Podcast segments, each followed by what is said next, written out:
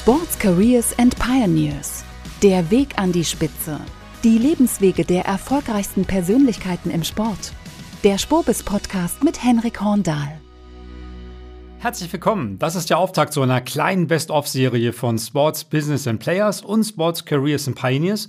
Und damit fangen wir heute an. Und mir gegenüber ist mein Chef und mein Geschäftsführer Marco Klevenhagen. Marco, was ist dir denn besonders positiv in Erinnerung geblieben von dem Podcast? Ja, moin Henrik. Vielen Dank, ähm, dass ich mal in deiner Sendung sein darf. Das freut mich natürlich. Natürlich verfolge ich die und zwar wirklich jeden Mittwoch, wenn, wenn die neuen Folgen rauskommen. Ähm, passt bei mir genau in meine äh, Arbeitsan- und äh, Abreise. Mir bleibt wirklich positiv in Erinnerung bei diesen ganzen Gesprächen, wie bodenständig diese Menschen sind, die ja auch dann teilweise zu uns ins Büro kommen ganz oft. Und das ist dann schon cool, wenn man die eigentlich von irgendwelchen Sportgroßveranstaltungen, Sport Big Events kennt oder jede Woche irgendwie im Fernsehen sieht und dann sind die hier. Nicht, dass wir jetzt irgendwie Promi-geil wären, aber es ist dann schon cool, die so persönlich kennenzulernen, weil die sich ja auch Zeit nehmen für die Sendung. Das Learning daraus. Also wenn man mitkriegt, was die für Höhen und Tiefen gemacht haben oder wenn die von sich selber aus überhaupt, na, ich war gar nicht so talentiert, aber ich habe durch viel Fleiß das und das erreicht. Das finde ich schon cool, weil da auch ein bisschen immer was für einen selber dabei ist. Ich meine, wir sind ja auch alle mindestens noch im Herzen Sportler und jeder von uns nimmt sich ja in Anspruch, dass wir auch mal ganz toll waren auf irgendeinem Platz oder sonst wo und ist aber meistens nicht weit gekommen. Und der Unterschied eben, warum diese Menschen weit gekommen sind und was die dafür getan haben, das zu lernen und dazu zu hören, das spricht mich an. Das finde ich großartig. Du hast eben schon gesagt, Talent. Und die, das Lustige ist ja, die sagen ja fast alle von sich, dass sie gar nicht so viel Talent haben. Dass sie das eher aus einer Leidenschaft rausmachen, dass sie aber auch hart arbeiten. Das ist natürlich mal ein bisschen die, wie soll man sagen, der, der negative Aspekt, dass auch die sagen, man muss wirklich hart dafür arbeiten, um so erfolgreich zu sein. Ja, also für unser eins, die sportlich nicht ganz so weit gebracht haben wie die, klingt das natürlich zunächst mal nach sehr großem Understatement, ähm, nach dem Motto, ich hatte nicht so viel Talent wie gesagt, alle die, die wir mal Sport ja gemacht haben und wissen, dass der eine oder die eine dabei war, die so viel besser war als alle anderen, da hat man schon immer gedacht, die sind aber sehr talentiert. Aber ist ja klar, was sie damit sagen wollen. Diese Extraschicht, dieses ständige jeden Tag wieder aufstehen und für das Ziel kämpfen, was die sich vorgenommen haben. Das ist ja auch das, was man übertragen kann ins normale Leben. Es ist ja vollkommen egal, ob das jetzt das Berufsleben oder irgendwas im Alltag ist, weil man sich wieder irgendwelche Ziele gesteckt hat dieses die Fokussieren, dranbleiben und sich von Niederlagen nicht, nicht unterkriegen lassen und, und immer die Bereitschaft haben, an sich arbeiten zu wollen, besser zu werden. Also allergrößten Respekt, das ist schon sehr bewundernswert. Mhm. Ganz tolle Persönlichkeiten. Wir haben jetzt äh, ein paar von denen für euch ausgewählt, dass ihr nochmal reinhören könnt in die für uns schönsten Aussagen, besten Folgen. Wir haben für euch vorbereitet Dennis Altekin, Carla Borger, Ewald Lien, Steffi Jones und den Auftakt macht Stefan Kretschmer mit einer sehr, sehr überraschenden Aussage. Hört selbst. Ich empfinde tatsächlich keinen Tag meines Lebens als Arbeit. Also egal was es ist. Ich habe echt das große Glück und das große Privileg, Jobs in Anführungsstrichen zu haben, die meine Hobbys sind. Ich meine, das ist zwar jetzt hier ein Podcast und vermutlich wird mein Chef bei Sky den auch hören, aber ich würde den Job auch umsonst machen. Ich würde auch freiwillig in Handballhallen fahren und mir dort Spiele angucken, weil ich den Sport über alles liebe, weil ich unsere Liga so faszinierend finde und weil ich gern darüber rede, weil, weil es mir einfach, ich glaube, nach über zehn Jahren, den ich den Job jetzt mache, immer noch verdammt viel Spaß macht. Und ich glaube, der Enthusiasmus, der kommt auch irgendwie rüber. Also den darf ich auch nicht verlieren, weil dann bin ich schlecht in dem, was ich mache. Und den habe ich nicht verloren. Also ich freue mich heute noch, wenn ich am Sonntag Baling gegen Stuttgart machen kann. Und wenn ich Kiel gegen Flensburg machen kann, noch, noch besser. Ja, also das sind natürlich auch schon, oder ein Final Four in Hamburg. Freue mich immer noch darauf, wo ich das schon zehnmal gemacht habe. Und in Berlin, das ist eine Leidenschaft. Das ist einfach eine absolute Identifikation, die in den letzten zwei Jahren gewachsen ist mit dem Projekt und mit dem Club. Und ich mag einfach die Jungs. Also wenn man die dann irgendwie alle kennenlernt und weiß, was das für Charaktere sind und, äh, und weiß, dass man selber einen großen Einfluss darauf nehmen kann, also sich seiner Vorbildrolle auch irgendwo bewusst ist und die dann richtig einsetzt und merkt, dass der Erfolg kommt, dann ist es geil. Dann ist es einfach ein schöner Prozess. Hattest du eigentlich auch Vorbilder oder wer war dein Vorbild im Sport oder im Handball? Immer mein Papa. Mein Papa war mein Vorbild, also solange ich denken kann. Natürlich habe ich auch sportliche Vorbilder gehabt, rein sportlich. Also wer war der beste Linksaußen zu meiner Zeit? Natürlich war das mein Vorbild Johnny Barut oder Isakovic oder Kaczakiewic, Jochen Fratz. Das waren alle natürlich Spieler, zu denen ich aufgeschaut habe, weil die auf meiner Position außergewöhnliche Sachen gemacht haben, die ich auch gern können wollte. Und dann hast du so ein Übervorbild als Persönlichkeit. Wir sind ja alle in der Zeit von Michael Jordan groß geworden. Klar war das irgendwie der Goat, zu dem man wie, wie zu so einem Gott schon hochgeschaut hat. Aber ansonsten nicht. Ansonsten ähm, war ich vorbildfrei. Also habe ja auch immer Sachen gemacht, die vor mir keiner gemacht hat. Ich konnte ja auch keinen fragen, äh, wie macht man das? Oder im Handball gab es halt keinen vergleichbaren Spieler, der diese Sachen gemacht hat wie, wie ich. Das war Problem, Fluch und Segen zugleich. Ich hätte gern häufiger mal jemanden gefragt, wie macht man das, aber es ging nicht. Wie hat sich das entwickelt? Warum bist du so geworden, wie, wie, du geworden bist? Warum hast du so gespielt? Warum hast du so eine Persönlichkeit entwickelt? Was glaubst du? Hm. Man muss wissen, ich komme aus der DDR und bin von zwei sehr systemtreuen Eltern erzogen worden, im Sinne des Sozialismus. Und die Ideologie war meine. Also ich habe daran geglaubt dass die äh, Ideologie des Sozialismus moralisch wesentlich wertvoller ist als die des Kapitalismus. Also wir sind in einem sehr linientreuen Haushalt groß geworden, meine Schwester und ich. Als die Mauer dann fiel, hatten wir das Gefühl, dass der Feind uns übernimmt und eingenommen hat. Das heißt, die logische Reaktion war jetzt auf Rebell zu schalten, weil wir waren ja gegen das System, was uns jetzt gerade vereinnahmt. Und genau das trat ein. Also bis zu meinem 16. Lebensjahr war ich eigentlich ein ganz schüchterner, unscheinbarer Junge, äh, der eine tolle Frisur hatte. Also ob sie nun toll war, lassen wir dahingestellt, aber zumindest nichts Aufregendes. Dann fiel die Mauer und, und dann fühlte ich mich mit meinen politischen, persönlichen Ansichten am besten aufgehoben in der linken Szene. Alles, was gegen das Establishment war, alles, was gegen das System war. Und auch in der Hausbesetzerszene. Und diese Zeit in Berlin war natürlich gerade in Berlin die spannendste Zeit überhaupt.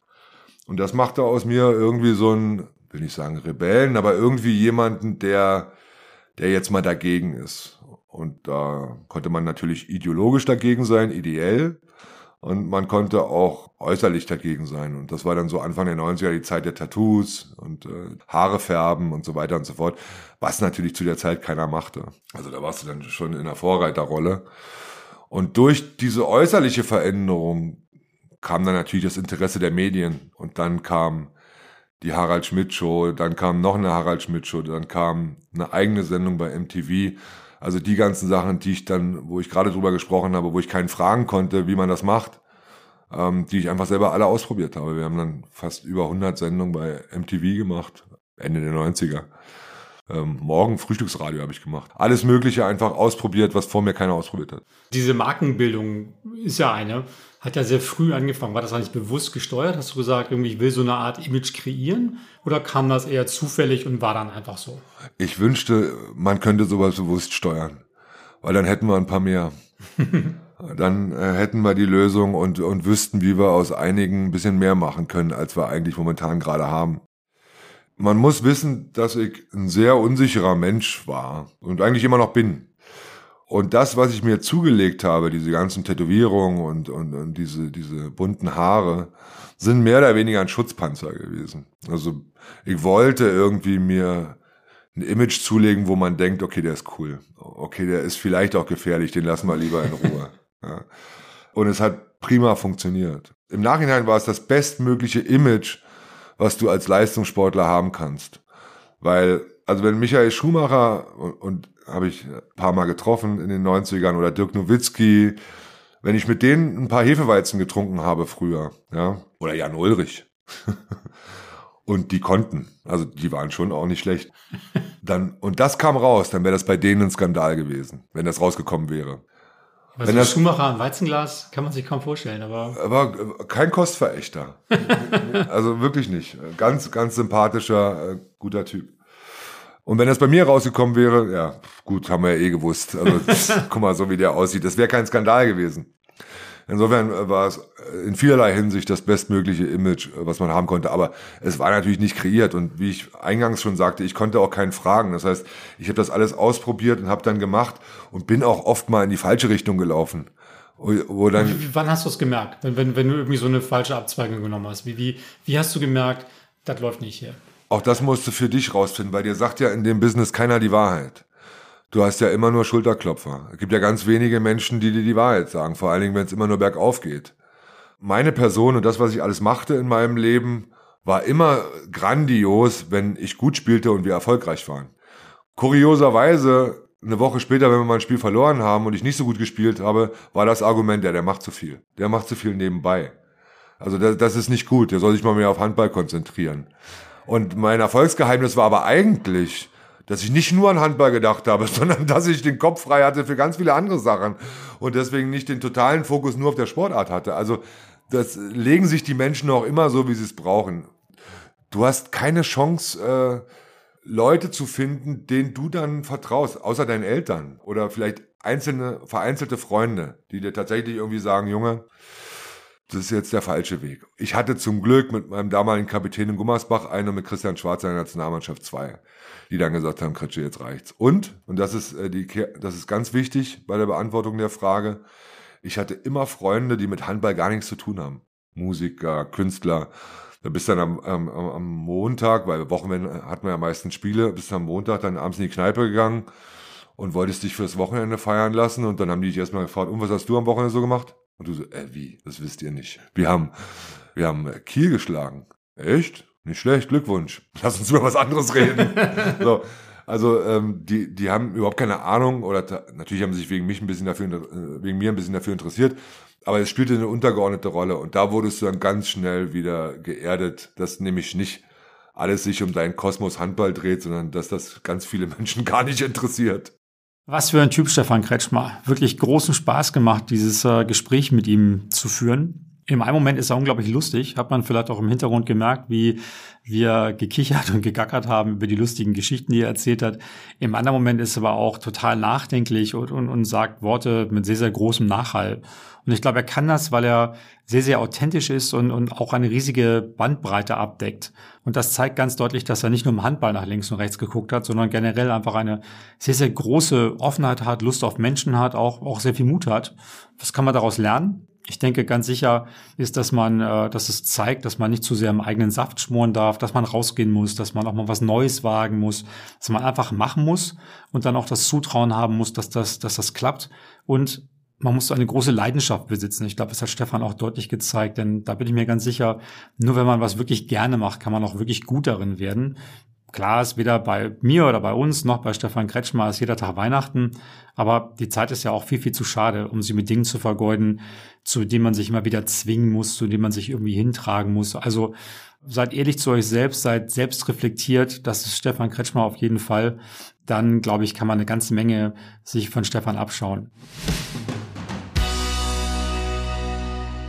Heute geht es um Entscheidungen. Es geht um Entscheidungen, die Karrieren beeinflussen, bei denen Millionen auf dem Spiel stehen, die aber blitzschnell getroffen werden müssen. Und es geht um Führung, es geht um Emotionen und wie man Menschen erreicht. Dafür rede ich mit einem der besten und beliebtesten Schiedsrichter unserer Zeit, mit Dennis Altekin. Er redet darüber, wie er überhaupt Schiedsrichter geworden ist, wie er mit Fehlentscheidungen umgeht und wie er selbst in den größten Stadien noch cool bleibt und wie ihr das im nächsten Meeting auch schaffen könnt. Freut euch also auf eine wirklich besondere Folge mit Dennis Altekin ich weiß es nicht, am Ende lernt man natürlich auch ein Stück weit mit diesen, mit diesen Anfeindungen auch umzugehen. Ähm, man muss halt sich relativ schnell bewusst machen, dass die Menschen nichts gegen einen persönlich haben, sondern es ist eher gegen die Funktion ist. Also dieser Gedankengang muss relativ schnell kommen, weil sonst, äh, wir wollen ja alle irgendwie dazugehören, wir wollen alle irgendwie ja auch einer Gemeinschaft oder einer Gruppe äh, und Ablehnung und Hass will ja niemand. Auch Schiedsrichter, auch wir sind ja ganz normale Menschen, die sich eher freuen, wenn sie was Positives erleben dürfen. Und ähm, ich glaube,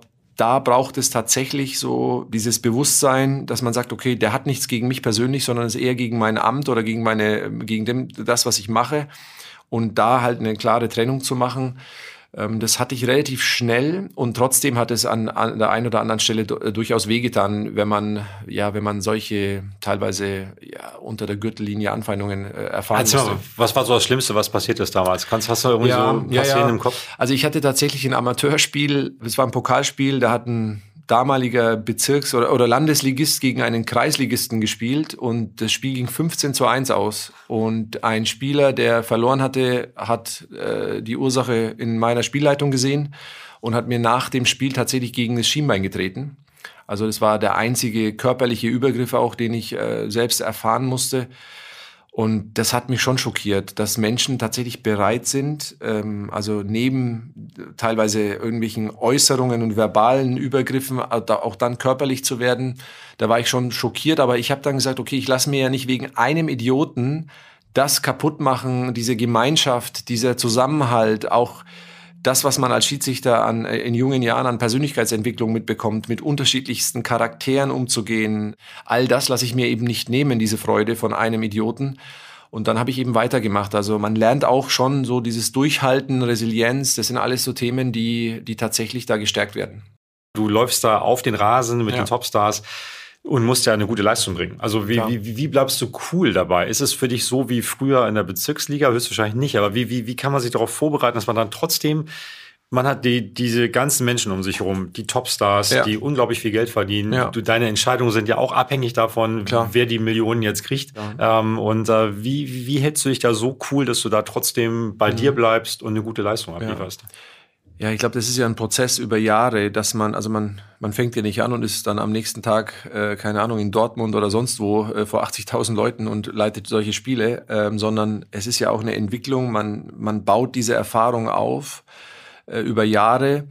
Und wenn dann dieser Moment kommt und große Spiele kommen oder große Aufgaben vor einem stehen, auch Entscheidungsspiele, Relegationsspiele, das sind ja so, das sind ja die Spiele, wo du dir denkst, oh Gott, äh, ja, hoffentlich kommen wir heute gut äh, durch am Ende gehören so ein paar Sachen dazu. Das ist natürlich auf der einen Seite das Selbstvertrauen in die, in die eigenen Fähigkeiten. Der zweite Baustein ist, glaube ich, dass man sagt, okay, ich bin gut vorbereitet. Also heutzutage mit den Mitteln, die wir haben, mit den technischen Mitteln, dass wir sehr viel Analyse, auch Spielanalyse betreiben können. Das heißt, ich kann mich sehr gut auch auf Mannschaften und auf die Spielweisen vorbereiten. Das ist, glaube ich, eine, eine sehr elementare Sache. Und das Dritte, und das ist eben nicht kalkulierbares Risiko, das ist das Thema Glück. Du brauchst am Ende auch als Schiedsrichter Spielglück, dass halt du jetzt nicht unbedingt eine sehr, sehr knifflige Situation, die eine, die spielentscheidend ist, hast, sondern vielleicht bleibt die dir ja dann erspart in einem, in so einem großen Spiel und wenn man diese drei Bausteine gleichzeitig äh, hinkriegt, dann kommt man gut durch. Ähm, man hat aber auch manchmal Pech und hat einfach eine Szene, die man so oder so sehen kann und dann wird da halt ewig diskutiert. Dann ist die eine Hälfte dagegen, die andere Hälfte sagt, ja doch, das kann man schon so machen. Also es gehört schon einiges dazu. Aber am Ende ähm, glaube ich, dass man eben da reinwächst in diese Aufgabe und nicht sagen kann, okay, der hat super Fähigkeiten und jetzt mit diesen fachlichen Fähigkeiten wird der irgendwann auf jeden Fall die und die Liga pfeifen. Das ist nicht so, sondern man wächst letztendlich an den Aufgaben. Ist es schwierig für dich auf dem Spielfeld, jeden gleich zu behandeln? Weil letztendlich hast du ja Topstars, mhm. die alle kennen, die, die ja. wahnsinnig viel Geld verdienen, die toll Fußball spielen dann, dann spielen die manchmal vielleicht gegen einen Linksverteidiger, den kein Menschen kennt im Prinzip, also vielleicht ja. außer den, außer den Eingeweihten. Ja. Ist das, ist das eine schwierige Situation, dass du alle gleich behandelst oder ist mhm. es einfach, bist du da einfach so professionell, dass du das Spiel siehst und nicht die Person? Ja, ich sehe eher den Menschen. Das ist also wirklich auf den Punkt gebracht. Ich sehe immer den Menschen und ich sehe immer, ob er eine emotionale Reaktion zeigt auf das, was ich mache. Also das ist so ganz elementar für mich. Also das heißt, gibt es irgendeine emotionale Reaktion, die kann positiv oder negativ sein, und bedarf es meiner Aufmerksamkeit und bedarf es, diese Emotion in irgendeiner Form zu bedienen. Das ist so immer meine Herangehensweise. Und dann spielt dabei keine Rolle, ob das ein also vermeintlicher Superstar ist oder ob das irgendeiner ist, den man jetzt, so ein junger Spieler, der ganz neu dabei ist, sondern mein, mein Anspruch ist immer, ich möchte jedem Spieler das Gefühl geben, dass er ernst genommen wird. Und ich glaube, sobald das der Spieler spürt, der nimmt mich ernst, ist die Ebene auf Augenhöhe. Dann ist es nicht mehr so, diese klassische asymmetrische Kommunikation von oben nach unten, sondern also da ist jetzt der Schiri und der sagt mir jetzt, was, was, der, was ich zu tun habe, sondern es ist dann alles auf Augenhöhe. Bei all dieser Emotion und bei all der, der Hektik, die manchmal herrscht, ist es immer so, ich versuche immer den Menschen zu sehen und auf die Bedürfnisse einzugehen. Und ähm, das gelingt mir in vielen Fällen, manchmal gelingt es mir eben nicht, weil ich dann selbst auch dann emotional bin, ähm, weil du vorhin gefragt hattest, was, was ist so äh, die, diese Wurzeln aus der Türkei. Manchmal bin ich halt auch sehr emotional, aber das ist, das macht uns halt dann auch ein Stück weit aus. Der Fußball hat ja eine Emotion und eine Leidenschaft und ich möchte gar nicht wie so ein Roboter rüberkommen, sondern ich möchte, dass Menschen sehen, dass ich halt auch nur ein Mensch bin mit äh, Gefühlen. Und ähm, sobald ich aber den Menschen eben in den Fokus stelle, schaffe ich es, diese Bewertung der Menschen oder auch, du hattest ja gesagt, wie schafft man es, die Leute alle gleich zu behandeln Sobald ich sage, okay, da ist ein Mensch und der hat ein gewissen Bedürfnis und ich gehe auf die ein, dann ist, dann gilt es für alle, die auf dem Platz stehen, inklusive natürlich den Trainern. Ich glaube, das hast du auch nicht immer, das ist auch ein Prozess gewesen für ja, dich, ja. oder? Du, wir haben Klar. schon mal geredet, dass du erzählt, dass du am Anfang, als du ja, begonnen hast, Bundesliga zu pfeifen, warst du eher einer der unbeliebtesten Schiedsrichter. Ja, Was hast du da falsch gemacht? Ja, ganz einfach. Ich glaube, das machen auch viele Führungskräfte, wenn sie jung sind. Ähm, das habe ich ja selbst auch in, in meinem Unternehmen oder in unserem Unternehmen, die wir aufgebaut haben. Als ganz junger fängst du an und denkst dir, ich möchte, also man hat so einen äh, Drang nach Perfektionismus. Also ich möchte, ich wollte als Schiedsrichter perfekt sein. Und wann ist ein Schiedsrichter perfekt? Der ist dann perfekt, wenn jede Entscheidung von jedem Spieler ein Stück weit akzeptiert und anerkannt und abgenickt wird. So, jetzt gibt's aber trotzdem Situationen, Reaktionen von Spielern, die hinterfragen was. Und auf dieses Hinterfragen habe ich total überreagiert. Also teilweise mit Gestik, äh, also wenn man mit 1,97 und ähm, so ein paar Falten habe ich ja auch, dann wirkt das natürlich sehr dominant. Und ähm, wenn man da halt so über auf die Leute dann so losgeht, dann bin ich teilweise selbst erschrocken, äh, wie ich da mit Menschen umgehe. Und ähm, ich habe dann Gott sei Dank auch Leute um mich herum gehabt, die gesagt haben, ey, warum machst du denn das eigentlich? Und dann fängt man an, sich zu reflektieren.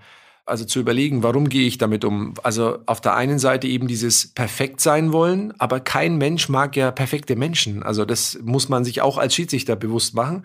Und der zweite Punkt, warum ich eigentlich so also so rückblickend äh, äh gemerkt habe, dass ich so war, war so diese innere Unsicherheit. Also wenn du als äh, junger Schiedsrichter auf dem Platz stehst, auf so einer Bühne, dann bist du so sehr mit dir selber beschäftigt, dass du genau die Bedürfnisse des Gegenübers gar nicht mehr erkennst.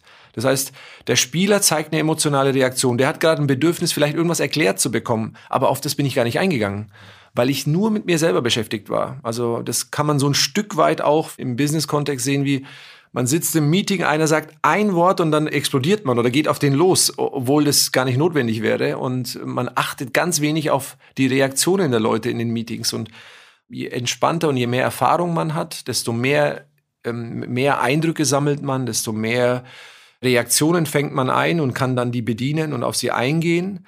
Aber man muss natürlich auch irgendwann Grenzen setzen, dass die merken, okay, äh, ach so, da sind meine Grenzen und jetzt darüber geht's dann nicht mehr. Also ich weiß gar nicht so richtig, wo ich anfangen soll mit den Dingen, die ich aus dem Gespräch mit Dennis Altekin rausgezogen habe. Da waren ja in jeder Minute Merksätze dabei für Leben, Beruf, Familie und so weiter. Als Bundestrainerin hat sie gelernt, mit Rückschlägen umzugehen. Heute ist sie erfolgreiche Geschäftsführerin in einem Softwareunternehmen. Ich rede mit ihr aber nicht über Erfolge und Niederlagen, sondern auch darüber, wie es war, als Schwarze in einem Problemstadtteil groß zu werden, welche Chancen der Fußball der Frauen hat, wie ihr Führungsstil ist und warum sie ihre Karriere als Torpfosten begonnen hat. Freut euch auf keine geringere als Steffi Jones. Mein äh, Bruder hat mich mitgenommen, wenn er mit seinen Jungs Fußball gespielt hat. Und ähm, da landete ich dann als, als Torpfosten, weil ich war drei Jahre jünger. und dann durfte ich da als äh, Torpfosten erstmal dienen und habe hab dann halt für mich gesagt, also so viel Spaß macht mir das jetzt nicht. Ich würde eigentlich lieber gerne mitspielen. Und so kam ich dann in den Verein damals. Ich meine, wir kommen aus Frankfurt, wir kommen aus einem sozialen Brennpunkt und ähm, da ist es, glaube ich, wenn ich sage, der Fußball hat mich gerettet, ähm, richtig das zu erwähnen, denn gerade zu der Zeit trotz Frankfurt war es nicht üblich, dass man als, als weiße Mutter zwei farbige Kinder hatte. Dann wurde ich zum ersten Mal im Kindergarten gehänselt aufgrund meiner Hautfarbe und der äh, Fußball macht halt keinen Unterschied, wer du bist, wie du aussiehst, wo du herkommst. Und das war es eigentlich, was mich dann auch wirklich an diesem Fußball so fasziniert hat und warum ich diese Sportart so, so schätze. Ne? Äh, und den Mannschaftssport generell. Und ich war dann auch nicht so schlecht. Also ich konnte mit den Jungs mithalten oder war auch besser, wurde Spielführerin und habe einfach gesehen, das ist etwas, was ich gut kann. Ich hatte also schon auch Talent und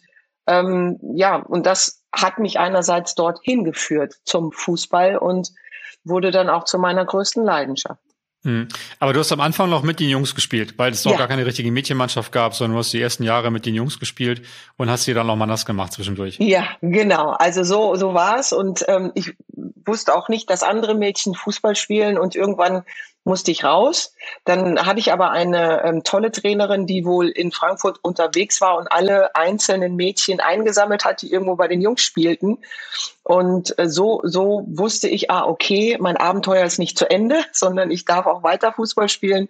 Und da habe ich dann auch zum, zum ersten Mal dann die Frauennationalmannschaft ähm, recht schnell äh, gesehen, ähm, mit 16 dann ja 89 EM in Deutschland großartig. Also da habe ich dann auch auch äh, zum ersten Mal erkannt, dass es da möglicherweise auch eine Perspektive gibt, dass ich vielleicht auch diesen Traum verwirklichen kann, selber Nationalspielerin zu werden. Wenn du auf deine Karriere als Spielerin zurückguckst, gibt es da irgendwas, wo du sagst, so, das ist nicht gut gelaufen, da den Schuss hätte ich noch mal gerne anders gemacht oder oder irgendwas, wo du sagst, die Station hätte ich mir sparen können, äh, oder bist du da wirklich komplett zufrieden und sagst, das ist alles super gelaufen?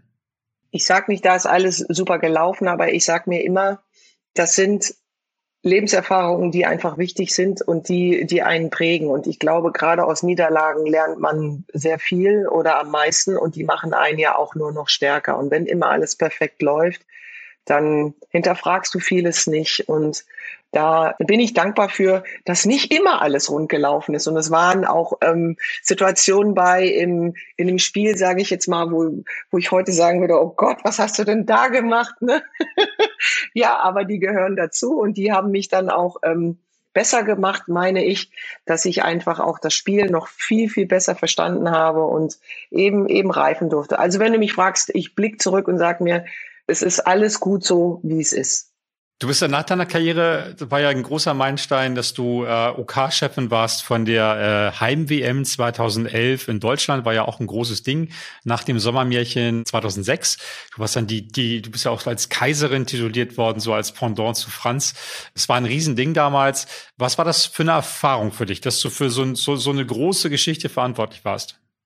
Ja, ich sprach ja gerade von äh, Mentoren auch ein Stück weit. Und das war eben auch Theo Zwanziger, der mir das zugetraut hat und der eben sagte, pass auf, Steffi, ich lasse dich nicht alleine und du hast auch ein Team und wir gehen diesen Weg. Und ich hatte keine Vorstellung, was ich als OK-Präsidentin machen muss, weiß Gott nicht. Aber wie gesagt, ähm, du bist immer nur so erfolgreich wie dein Team. Und ich habe mich einfach auf das berufen, was ich kann. Ich, ich glaube ähm, fest daran, dass ich ein Menschenfänger bin in aufgrund meiner Offenheit. Ich, ich äh, spreche über Fußball, meine Leidenschaft und ich ähm, bin bei allem einfach authentisch. Und ich, das war's, was er sich vorstellte, was er sich wünschte für eine Frauen-WM. Natürlich auch das Thema damals Integration. Wusste ich dann auch, ähm, dass das natürlich auch seine Wirkung hat. Und wir haben es tatsächlich geschafft, eine Frauen-WM so erfolgreich zu machen, dass wir einen Meilenstein setzen konnten. Ne? Also dass wirklich wir der Maßstab waren. Die Stadien, die waren voll. Wir hatten eine mega Atmosphäre, aber wir haben auch viel dafür getan. Ich hatte in den drei, drei Jahren 1500 Veranstaltungen. Wir sind überall hin. Wir waren in den teilnehmenden Ländern und haben da auch einfach schon mal ähm, dort zeigen wollen, dass wir tolle Gastgeber sind und dass sie sich darauf freuen können. Und ich ähm, finde, wenn man ähm, so viel einbringt, wenn man, ja, wenn man so viel tut und natürlich haben wir auch viel investiert, dankenderweise, ne, in den Vorbereitungen, in den Testspielen, in schon größere Stadien zu gehen. Und wir hatten aber auch die Bereitschaft der ähm, DFL, die eben auch mitgewirkt hat und die Fanclubs von den Vereinen. Also es hat einfach alles gepasst. Es war Hand in Hand und ich bin in diesen drei Jahren einfach auch gereift. Ähm, ne? Also es ist ja auch etwas, wo du jetzt nicht ausgebildet bist, aber ich habe auch keine Angst vor Herausforderungen. Und die war großartig. Also die hat mir wahnsinnigen Spaß gemacht. Dann gab's, bist du Bundestrainerin geworden irgendwann, also nicht irgendwann, sondern äh, 2016 und das lief nicht so gut. Wir seid 2017 früh ausgeschieden. Im Viertelfinale bei der EM würde man sagen, Viertelfinale eigentlich gar kein Drama, aber irgendwie lief's nicht so richtig und dann bist du dann aus ausgeschieden. Wie bist du damit umgegangen? Das würde ich dann, also bis dahin lief's ja wirklich super, ne? Super Karriere als Spielerin, OK-Chefin, also das war echt, mehr kann man sich ja gar nicht irgendwie erwarten und dann so ein krasser Rückschlag. Wie bist du dann damit umgegangen? Wie hat dich dann da wieder rausgeholt? Naja, es ist ja letztendlich völlig normal, dass wenn alles vorher gut lief, habe ich mir gesagt, okay, dann traue ich mir diese Auf Aufgabe zu, würde ich jetzt mal so ähm, sagen. Und ähm, auch hier war ich der festen Überzeugung, dass ich ja auch ein Trainerteam habe und dass ich das ja nicht alleine mache, aber ich halt auch in der Verantwortung stehe. Und ich finde auch diese Erfahrung hat mich nur noch stärker gemacht, auch wenn sie für mich persönlich ähm, schmerzlich war, keine Frage. Denn äh, du nimmst dir vieles vor, du willst diesen Neuanfang machen, denn es waren ja nun mal auch acht Leistungsträgerinnen, die damals aufgehört haben. Und äh, dann sind mir direkt zur EM noch, also meine beiden Stürmerinnen ausgefallen mit einer Alex Pop und dann eben auch mit einer Svenja Huth. Und das ist etwas, wo du, wo du das Beste draus machst und wo du hoffst, dass das funktioniert. Und hier kann ich total verstehen, wenn man dann eben als Verband und die Menschen, die dann da die Entscheidungen treffen, die haben dann vielleicht nicht in mir die richtige gesehen und dann ist das so und dann ist das eine Lebenserfahrung, also die man mitnimmt und wo ich aber sage, es, äh, ich fand es jetzt nicht nicht erfolgreich, sondern ich finde, es war einfach auch ein Prozess, der stattgefunden hat, den ich eingeläutet habe. Und dann gab es eben danach andere Menschen, die den fortgeführt haben. Also von daher schaue ich nicht schmerzlich zurück, sondern sage mir, das gehört eben auch dazu. Sehr beeindruckende Person, Steffi Jones. Unglaublich nett und herzlich, so habe ich sie zumindest wahrgenommen. Und eine wahre Pionierin ist sie auch. Deshalb passt sie natürlich auch hervorragend in diesen Podcast, denn sich in den 70er, 80er Jahren als schwarzes Fußballspielendes Mädchen durchzusetzen, gegen diese ganzen Typen, die da bestimmt rumgelaufen sind, war ganz sicher nicht leicht und hat bestimmt auch immer wieder viel Mut erfordert. Trotzdem hat Steffi Jones überhaupt keine, seht her, ich habe es euch allen gezeigt, Attitüde, sondern ist da wirklich sehr, sehr angenehm zurückhaltend. Die Leistung dabei ist, trotzdem wahrgenommen zu werden und trotzdem eine große Präsenz zu haben. Und das schaffen wirklich nicht viele. Er ist bekannt als Zettel-Ewald, Fußballtrainer, Fußballspieler und als Mensch, der sagt, was er denkt und macht, was er sagt. Ich rede heute mit Ewald Lien über seine Karriere, sein Verhältnis zum FC St. Pauli, Kommerz, Kult, aber vor allem darüber, wie der Sport nachhaltiger werden kann und muss. Ich überblicke schon einen gewissen Zeitraum. Seit 1974 war ich im Profigeschäft und ich habe alles erlebt, was Gott verboten hat.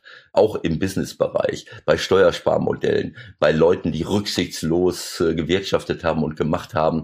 Natürlich hast du in einer Fußballmannschaft nicht immer Leute, die nur, die ganz klar die gleichen äh, Werte äh, vertreten, wie jetzt der, der knallharte Fan äh, und, und das knallharte Mitglied, äh, die wirklich sagen, das ist meine Heimat, hier bin ich jetzt zu Hause.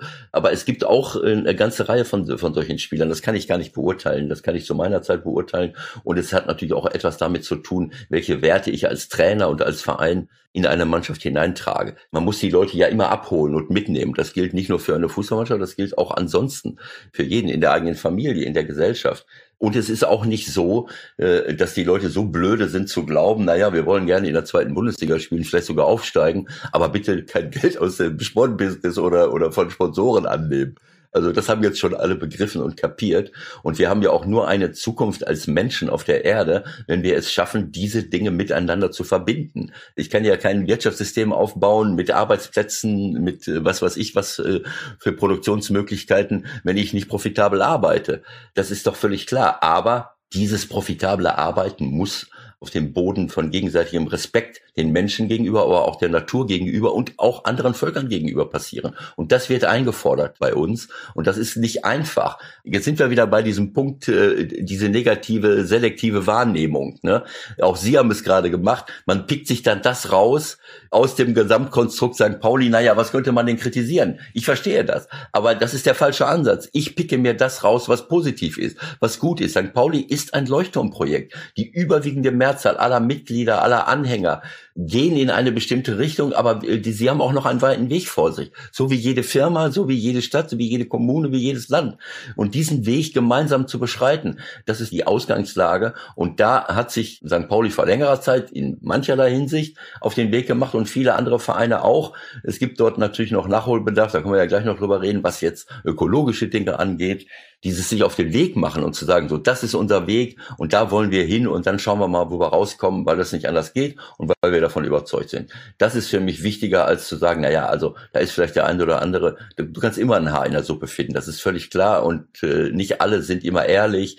So viel erstmal dazu. ja, ist aber angekommen. In der vergangenen Woche habe ich, habe ich, äh, durfte ich einmal mit Boris Herrmann reden. Wir haben auch über Nachhaltigkeitsthemen geredet. Und der war sehr, sehr ähm, bemerkenswert positiv. Also sonst hat es da das Thema so eine schwere zu Recht auch, die Lage ist ernst, das, das darf man ja auch irgendwie überhaupt nicht beschönigen, aber trotz allem, trotz der Ernstigkeit gelingt es dem, finde ich, total gut zu sagen, wir können das auch schaffen. Ne? Wir können bestimmte Dinge können wir in zehn Jahren lösen. Und das finde ich eigentlich einen sehr positiven, guten Ansatz. Wir können ja gleich mal drüber reden, über Nachhaltigkeit. Wir haben es da eben schon kurz gesagt, wir haben uns vor zwei Tagen auf dem Nachhaltigkeitsforum der DFL kurz gesehen. Wie, wie ging es Ihnen da? Haben Sie da das Gefühl gehabt, da wird jetzt, kommt was ins Rollen, da wird schon genug getan oder wird noch nicht genug getan? Was ist Ihre Beobachtung dazu?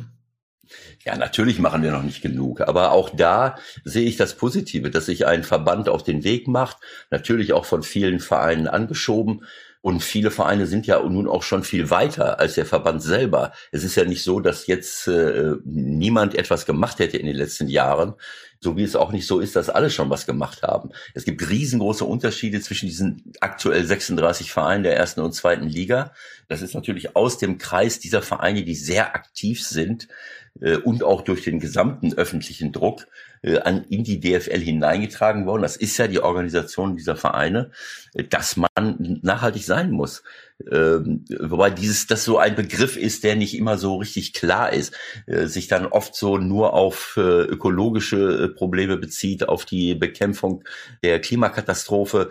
Äh, Nachhaltigkeit bedeutet auch nicht nur, dass man jetzt auch nur für zukünftige Generationen gut geht. Es soll auch dem aktuellen, wenn es den zukünftigen Generationen gut gehen soll, dann möchte ich auch, dass es uns jetzt gut geht, dass es mir gut geht, dass es aber auch nicht nur uns hier gut geht, sondern auch Völkern in anderen Teilen der Erde. All diese Dinge haben wir komplett vergessen. Wir kommen aus einer Industrialisierung und Kolonialisierung, wo wir nicht nur die Natur ausgebeutet haben bis zum geht nicht mehr, ohne darüber nachzudenken, dass wir die Kreisläufe der Natur zerstören und die natürliche Regenerationsfähigkeit und damit auch die Basis nein, wir haben auch andere Länder ausgebeutet, andere Regionen ausgebeutet. Diese Kolonialisierung ist, ist ein Wahnsinn, ein absoluter Wahnsinn gewesen, der bis heute riesengroße Auswirkungen auf die gesamte Welt hat. Und bis heute haben viele nicht kapiert, dass alles miteinander auch dort zusammenhängt. Äh, wenn hier äh, Hunderttausende von Menschen in den Westen wollen und dann irgendwelche Verstörten dann auch noch sagen, wir müssen die Grenzen zumachen, was wollen die hier? Darf ja dann aber auf die Straße gehen, weil sie nicht geimpft geimpft werden wollen, dann frage ich mich, in was für einem Land leben wir? Ist der Bildungsnotstand schon so weit fortgeschritten, dass die Leute nicht von zwölf bis Mittag denken können? Äh, das ist unsere Verantwortung, dass diese Leute hier alle stehen, dass, die, dass wir sie im Mittelmeer ertrinken lassen, weil sie lieber ihr Leben riskieren, als irgendwo zu verhungern. Ich würde diese Leute gerne alle mit der Transall in die Sahelzone transportieren und sie dort mal drei Monate äh, aussetzen. Und anschließend äh, kommen sie hoffentlich resozialisiert zurück. das heißt, Nachhaltigkeit bedeutet auch, die Lebensrechte und die Lebensinteressen der, äh, der Menschen in anderen Teilen der Welt, die viel stärker unter dem Klimawandel und unter Kriegen und allen möglichen Notständen leiden als wir, äh, zu respektieren. Wir haben ja auch die Vorstellung, dass indigene Völker, dass man denen äh, ihr Grund und Boden wegnehmen kann, dass man dort die, den Amazonaswald abholzen kann, dass man dort äh, äh, Teersand in Kanada produzieren kann, dass man in Indonesien aus diesen indigenen Völkern äh, die Umweltaktivisten umbringen kann, um Palmöl zu produzieren. Das ist alles krank. Und zum Glück haben sich ganz, ganz viele Leute auf den Weg gemacht, auch in der Politik weltweit, um das umzusetzen. Und da bin ich auch stolz darauf, dass, dass es im Fußball, es ist alles eigentlich zu spät, aber wir können es trotzdem noch schaffen. Wie, wie war das, als Sie Trainer waren? Sie haben ja eben das schon gesagt, lange Karriere auch, äh, ganz, ganz viele Stationen in, in Deutschland, aber auch im Ausland. In einigen Clubs waren sie länger, in anderen kürzer. Da gibt es ja wie in jeder langen Trainerkarriere auch Stationen, wo es dann mal nicht so passt, wo man dann vielleicht mal nur ein paar Monate ist. Und dann hat man wieder erstmal keinen Vertrag im Prinzip. Also, und das haben sie ja wirklich lange, lange gemacht. Wie, wie sind Sie damit umgegangen? Mit diesen Erfolgen, aber auch Misserfolgen und diesen Erfahrungen, dass man einer sagt, Berlin, äh, ich glaube, wir machen mal lieber mh, mm, äh, jeder für sich weiter. Ja, das war nicht so einfach, aber das hat mich auch äh, in meiner Persönlichkeitsentwicklung weitergebracht. Das ist äh, also als Spieler bist du ein Teil einer Mannschaft. Und wenn die Mannschaft nicht erfolgreich ist, dann droht es nicht, dass du deinen Arbeitsplatz verlierst. Als Trainer schon. Da bist du für alles verantwortlich. Äh, das sehen wir auch in anderen Bereichen, in, in, bei Führungspersönlichkeiten. Wenn der Umsatz nicht stimmt, dann gibt's dort auch äh, äh, Probleme. Also, dass ein Trainer für alles verantwortlich äh, gemacht wird, das ist auch ein Anachronismus. Klar, wenn jetzt die Trainer alle äh, wie Christian Streich 15 Jahre und länger äh, irgendwo bleiben, dann können die jungen Trainer auch nicht nachrücken.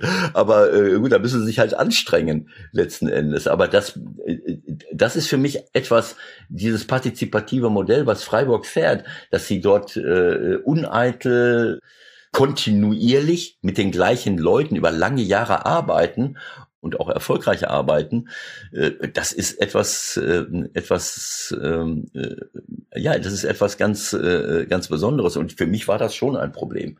Ich habe Jobs verloren, rein aufgrund der Tatsache, dass, dass irgendwann der Erfolg nicht mehr da war und es war auch völlig egal, ob ich jetzt dafür verantwortlich war oder nicht. Wenn ich äh, so wie damals in Rostock, fünf, sechs, sieben Stammspieler verliere, weil meine erste Saison mit dem Club äh, sensationell war und wir von den, äh, von den Bundesligaspielern als zu der Mannschaft gewählt wurden, die den schönsten Fußball spielt und danach gehen mir fünf Stammspieler und insgesamt sieben Spieler weg, dass ich dann im nächsten Jahr nicht mehr das Gleiche hinbekomme.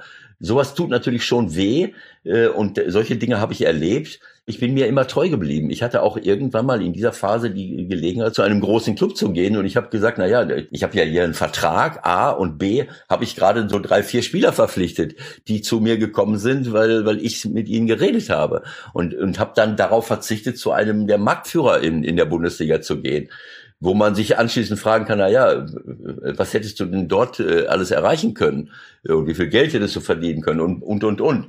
Äh, so, und danach habe ich diese Chance nicht mehr bekommen irgendwann mal. Aber ich bin mir treu geblieben und ich glaube, dass das wichtiger ist, sich selbst treu zu bleiben, in den Spiegel zu schauen und das zu leben, um was es geht. Und äh, wie gesagt, es gibt eben neben der beruflichen Karriere eben auch noch eine andere Karriere. Es gibt die familiäre Karriere und es gibt auch die Art und Weise, wie ich mit mir selber umgehe. Ob ich mich total prostituiere und mir alles egal ist, Hauptsache ich werde, äh, ich bin jetzt der Trainer von da. Wenn ich die Entwicklung heute sehe, wir haben es im letzten Jahr erlebt, dass Trainer mit Ausstiegsklauseln irgendwo weggehen und dann für viel Geld woanders hingehen. Das hat nicht funktioniert in Dortmund und in, äh, und in Mönchengladbach.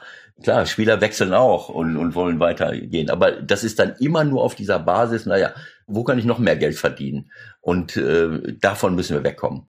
Ivaldin, ein Mensch mit einer sehr, sehr klaren Botschaft. Wir müssen etwas ändern, sonst fliegt uns das ganze System am Ende um die Ohren, vielleicht sogar der ganze Planet. Muss man nicht alles genauso sehen, aber ich glaube, zuhören und darüber nachdenken kann man und sollte man vielleicht auch auf jeden Fall. Warum den Sportlern bei uns besser zugehört werden muss, wie der Sport nachhaltiger werden kann und wie man im Flugzeug und im Hotel besser schläft, erzählt uns eine der besten deutschen Beachvolleyballerinnen, Carla Borger. Also ich habe mit 13 ungefähr angefangen, Leistungssport zu machen. Ich bin jetzt 33, habe sehr früh auch in der ersten Liga damals schon gespielt und ähm, war immer sehr so unterwegs, dass ich immer helfen wollte, immer schauen wollte, dass es allen gut geht und äh, sehr sozial und ähm, habe selber meine Themen gehabt, auch mit unserem Verband, ähm, wo ich damals nach den Olympischen Spielen ähm, hatte ich meine Partnerin gewechselt, beziehungsweise meine Partnerin hat ihre Karriere beendet, habe mich mit einer Hallenspielerin zusammengetan, einer sehr bekannten ähm, und wurde ähm, aufgrund der Zentralisierung in Hamburg von allen Turnieren gesperrt und von den Listen runtergestrichen, ähm, weil wir den Schritt ähm, alles nach Hamburg zu verlegen und nur dort zu trainieren ähm, nicht gesehen haben oder zu dem damaligen Zeitpunkt das auch für uns nicht attraktiv genug war. Die Trainer standen noch nicht fest. Wir hätten selber Geld dafür zahlen sollen, beziehungsweise hätten keine Unterstützung so erhalten. So, ähm, da gab es Querellen und die mich auch so verletzt haben, wenn ich ehrlich bin, äh, mich auch gesundheitlich äh, ein Stück mitgenommen haben, dass ich eben gesagt habe, sowas darf einfach nie wieder passieren. Und ähm, ja, bin Thema sexualisierte Gewalt und Missbrauch. Ja, ich unterhalte mich viel mit AthletInnen schon immer, also auch vor, vor meinem Job, sage ich mal, oder vor, vor meiner Tätigkeit als ähm, Präsidentin von Athleten Deutschland, ähm, hatte immer ein offenes Ohr für alle und habe viel aufgesogen und äh, viel mitbekommen und ähm, bin da in ganz vielen Themen einfach immer für andere da gewesen und wollte auch immer helfen. Und da ich selber auch viel erlebt hatte, äh, war das äh, für mich irgendwie selbstverständlich und mich freut und ich bin immer versuche immer alle zu animieren, eben ähm, sich zusammenzutun und eben, es geht auch gar nicht um gegen jemanden zu schießen, sondern einfach die Situation für uns zu verbessern. Und ich habe einfach gemerkt, dass wir AthletInnen nie groß im Vordergrund standen, obwohl es ja immer um uns ging. Und wir wurden oftmals in der Vergangenheit eben auch nicht so behandelt, dass es sich um uns dreht. So, wir dürfen nicht vergessen, dass viele eben Leistungssport in Deutschland betreiben, die Gelder da reinstecken, meistens finanziert von den Eltern, kaum Sponsoren haben, ähm, ja, ihre Gesundheit, ihren ganzen Körper darauf äh, setzen, dass sie einmal es zur Olympia schaffen sie ähm, ihr Studium abbrechen oder verschieben, verlängern, eben später ins Berufsleben äh, einsteigen, die Erfahrungen dann eben nicht haben, die andere dann in ihrem Alter haben, weil sie einfach äh, noch nicht zu Ende studiert haben oder so. Und das fand ich immer so schade, dass das äh, nicht gesehen wird. Und das war auch natürlich mit ein Grund über die Jahre, dass ich mich da eben in allen äh, Bereichen so engagiert habe. Hm wir reden ja vor allem über Sportler aus den in Anführungsstrichen kleineren Sportarten, kleiner im Sinne von sind nicht so präsent im TV, gibt nicht so viel Gelder von Sponsoren und so weiter. Was meinst du, was bräuchten die? Wie könnte man die Situation dieser Athleten verbessern? Äh, mit ihnen zu sprechen. so, ähm, es, es, geht darum, wir haben mehr Gelder erhalten, wir sollen Medaillen liefern und ich glaube, jeder, der Leistungssport in Deutschland betreibt, auf einem gewissen Niveau, ähm, möchte selber vorne stehen und wird es auch nicht machen, wenn er nicht da vorne stehen wollen würde. Und ähm, es geht darum, dass wir die bestmöglichen Bedingungen haben, unseren Sport auszuüben. So und oftmals ähm, fehlt es an Trainern, an Trainerqualitäten in Deutschland, Möglichkeiten, eben sich da vollkommen auf den Sport zu konzentrieren. Ähm, ja, und es geht einfach um die, in die Kommunikation zu gehen, eben mit allen und zu schauen, ähm, wo, wo sind denn überhaupt die Probleme? So und äh, das eben anzugehen. Es ist schwer, es ist sehr bürokratisch in unserem Land, äh, was auch teils korrekt ist, dass man eben schaut, dass die Gelder eben auch ähm, für bestimmte, also äh, so und so, teils ist es gut, dass da äh, eben auch kontrolliert wird, ähm, wo die Gelder genau hingehen und dass sie halt für bestimmte Bereiche auch gedacht sind. Andererseits ähm, ist es dann für uns auch schwer, ähm, dann eben da, wo es für uns brennt, dann eben die Gelder einzusetzen. Also so, so ein bisschen stehe ich da mal so dazwischen, äh, ob jetzt die Variante gut ist oder die andere. Und ähm, es gibt einfach ganz viele Bereiche, die dann noch ähm, zu bearbeiten sind. Es gibt ja relativ viel ähm, Geld mittlerweile im Sport aus aus den arabischen Ländern, äh, gerade Katar, Saudi-Arabien sind da vorne. In Katar haben wir jetzt die Fußball-WM. Gab ja auch ein berühmtes äh, Beachvolleyball-Turnier, das vor allem deshalb berühmt geworden ist, äh, weil unter anderem du den, den sogenannten Bikini-Zoff angezettelt habt. Äh, weil ihr euch, weil ihr nicht äh, die, die, die Klamottenvorschrift der, dieses, dieses Veranstalters akzeptieren wolltet. Im Nachhinein, ich glaub, hast du auch mal in Katar gespielt, glaube ich, oder? Also ist das aus deiner Sicht eine können Sportler, wie sollten sich Sportler verhalten bei solchen Turnieren? Hinfahren, nicht hinfahren, hinfahren, drüber reden, was ist dein Rat? Also A, jeder darf selber für sich entscheiden, was er möchte und nicht. Ich glaube, das ist erstmal der Rat Nummer A, dass ähm, jeder seine eigene Meinung haben soll und auch darf. Bei uns damals ähm, ist das ja wirklich hochgekocht durch diesen äh, einen ähm, Artikel, wo wir eben uns auch geäußert haben, jeder die freie Wahl haben soll, in was er spielen möchte. Und äh, wir haben dort ja darüber, wir sollten ja einen lang spielen, also im T-Shirt und langer Hose. Das wurde dann auch gekürzt zu, glaube T-Shirt und kurzer Hose, ist jetzt auch schon ein bisschen her, aber warum? So, wir sind so weit jetzt gesellschaftlich, dass wir endlich diese Regel jetzt auch im Weltverband, äh, die wurde letztes Jahr im Herbst erst, muss man ja einfach mal sich vor Augen halten, geändert dass wir auswählen dürfen, in welcher Klamotte wir spielen wollen. So, what the fuck? So, wie, wie, also, wie, wie kann das sein, dass es jetzt erst geändert worden ist? Ich bin ja froh, dass es geändert worden ist, aber wie spät sowas erst äh, vollzogen worden ist. Das heißt, wir dürfen jetzt, ich dürfte beispielsweise in der Bikinihose spielen, weil ich ist, mir ist heiß und meine Partnerin fühlt sich heute nicht wohl, hat ihre Periode oder whatever und spielt halt in einer kurzen Shorts oder Radlerhose. Es soll halt vom Muster und von der Farbe her sich eh, also gleich sein, was auch völlig in Ordnung ist, aber dass eben jeder auswählen darf, wenn ihm kalt ist oder warm oder heiß, dass er eben in dem spielen kann, in dem er spielen möchte. So erstmal zu, zu, zu dieser Katar-Thematik ähm, und äh, ich habe danach,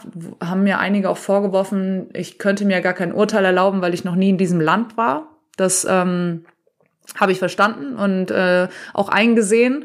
Wir hatten dann die, möglich ja, die Möglichkeit, weiß ich jetzt nicht, äh, es auszuprobieren. Wir sind dieses Jahr zum Challenge-Turnier hingefahren. Ich habe mir ein Bild vor Ort gemacht, wie es im Beachvolleyball abläuft.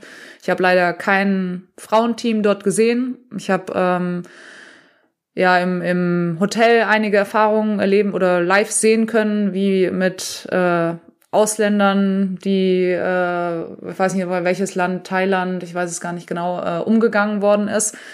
Ist jetzt nicht meine Vorstellung, wie man auch mit Fachpersonal äh, oder Reinigungskräften umgeht ich selber fand schade, eben auch kein Frauenteam dort gesehen zu haben. Ich habe das na klar beim Fußball auch verfolgt.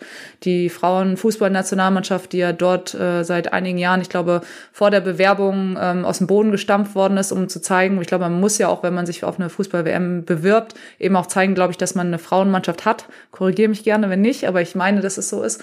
Und ähm, ja, diese Fußballfrauenmannschaft gibt es dort nicht mehr. Ich habe sie nirgendwo mehr gefunden, dass sie international gespielt haben. So, und das finde ich natürlich ganz schade. So, ich finde es auch schade als Weltverband, dass sie sich da nicht einsetzen und dann im Beachvolleyball-Bereich, wenn wir jetzt bei uns bleiben, eben mir auch zeigen, dass sie dafür arbeiten und tun, dass eben auch Frauen den Sport äh, haben und äh, dass sie dort äh, auch Projekte unterstützen, dass eben Frauen auch Beachvolleyball dort spielen. Das habe ich noch nicht gesehen und das habe ich auch bei Ihnen, äh, bei unserem Weltverband kritisiert, auch zu dieser damaligen Geschichte und habe bis jetzt noch keine Veränderungen gesehen, beziehungsweise habe sie auch gefragt, so was tut ihr denn dafür, dass Mädels, Frauen dort Beachvolleyball spielen? Ja, die in Hallenvolleyball hätten sie irgendwie mal ein Programm oder irgend sowas. So, ja, okay, aber was macht ihr? Und ähm, habe natürlich keine Antwort bekommen.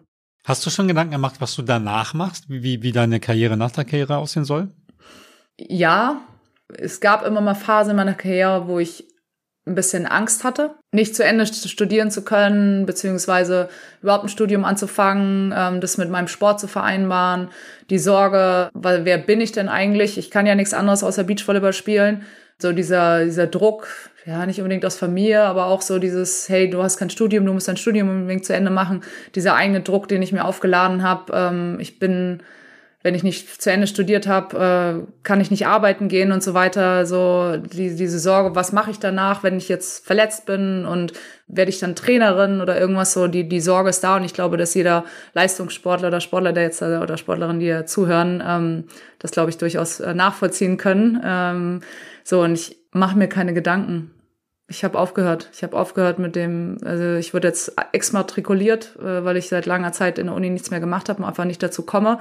Und es ist okay für mich. So, ich, ich werde meinen Weg gehen. Ich ähm, habe keine konkreten Vorstellungen. Ähm, ich sehe auch dieses mir selber den Stress dafür machen, weil irgendjemand mir das aufdringt. Ich muss jetzt irgendwie studieren, um ich sehe so viele Menschen, ich sage nicht, dass Studieren doof ist, überhaupt nicht so. Ich hätte es auch gemacht, äh, ich hatte aber keine Zeit dafür.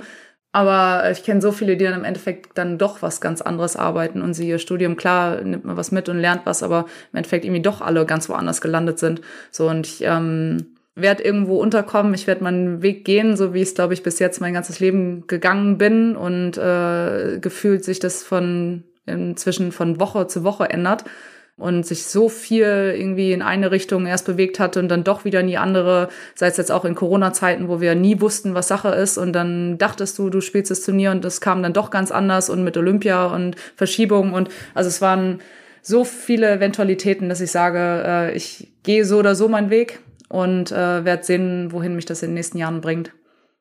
Letzte Frage, die wir einstellen. Äh, was würdest du der Carla Borger raten, wenn du sie treffen könntest äh, mit 20 und mit 30?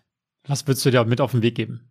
Also ich würde der Carla, äh, der 20-jährigen Carla auf den Weg geben. Mach genauso weiter. Hör aber zwischendurch auf deine Gesundheit. und nimm dir mal, ähm, du kannst auch mal Pause machen oder du solltest mal Pause machen. Und ähm, der 30-jährige Carla ist ja noch nicht so lange her. Äh, mach weiter deinen Weg. Vollgas. Vollgas war das äh, Stichwort, würde ich sagen. Äh, ganz, ganz viel drin in den Folgen. Ähm, wenn ihr alle nochmal hören wollt, äh, einzeln in voller Länge und Schönheit, könnt ihr das auf jeden Fall sehr, sehr gerne machen. Genau, ähm, hat super Spaß gebracht. Ähm, heißt für alle da draußen, bitte abonnieren, freuen wir uns und weiterempfehlen, Daumen hoch. Bekommt ihr überall Spotify, Apple Podcasts und wo man sonst noch Podcasts eben hören kann. Wir freuen uns drauf und sagen Danke an der Stelle. Bis bald. Tschüss. Tschüss. Das war der Spobis Podcast mit Henrik Horndahl. Sports, Careers and Pioneers. Der Weg an die Spitze. Die Lebenswege der erfolgreichsten Persönlichkeiten im Sport. Der Spobis Podcast ist eine Produktion von Maniac Studios.